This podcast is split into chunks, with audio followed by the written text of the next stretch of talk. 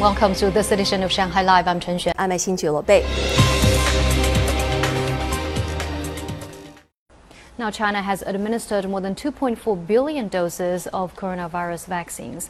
Work is now being done to determine a combination of vaccines to allow for mixing and matching with booster shots. Zhang Hong tells us more. The inactivated coronavirus booster shot increases the level of antibodies in a person's system and is effective against coronavirus variants. Based on studies through August 2nd, individuals should receive the same type of vaccine when getting a booster shot. For example, if your first two doses were different inactivated vaccine brands, the booster shot needs to be the same brand as the second jab. Both Sinovac and Sinopharm produce inactivated vaccines. CanSino produces an adenovirus one-dose vaccine.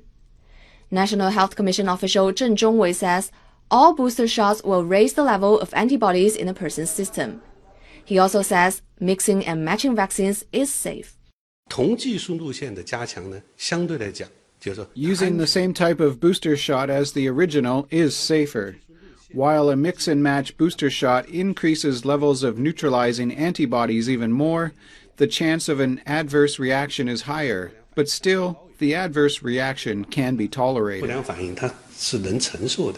Zheng says an optimal combination will be introduced soon based on clinical studies and discussions. Zhang Hong, Shanghai Live. Construction began today on Legoland Resort in suburban Jinshan district. It will include a themed hotel and is expected to open in 2024. Sun Siqi tells us more. Located in Fengjing town of Jinshan, Legoland will be built brick by brick, covering more than 300,000 square meters and costing around 3.6 billion yuan. It'll be the world's largest Legoland upon completion. The theme park is also expected to take inspiration from its host city. Lego bricks will be used to build a replica of the historical buildings on the Bund, People Square, as well as Oriental Pearl TV Tower. Some replicas of Shikumen Life and local lanes will also be displayed at the resort. Visitors will be able to explore eight sections, including the world's first themed area for the cartoon series Monkie Kid. The Jinshan government said Legoland will help accelerate development in the 15 square kilometer area around the resort. The construction of the resort will greatly improve transportation infrastructure in the northern part of Jinshan. It will also help accelerate the building of a cultural corridor that incorporates century old towns, farms, and the thousand acre sea of flowers along the 320 National Highway. There are eight Legoland resorts worldwide. China's first Legoland is expected to open in Sichuan in 2023, followed by the one in Shanghai and another in Shenzhen the following year.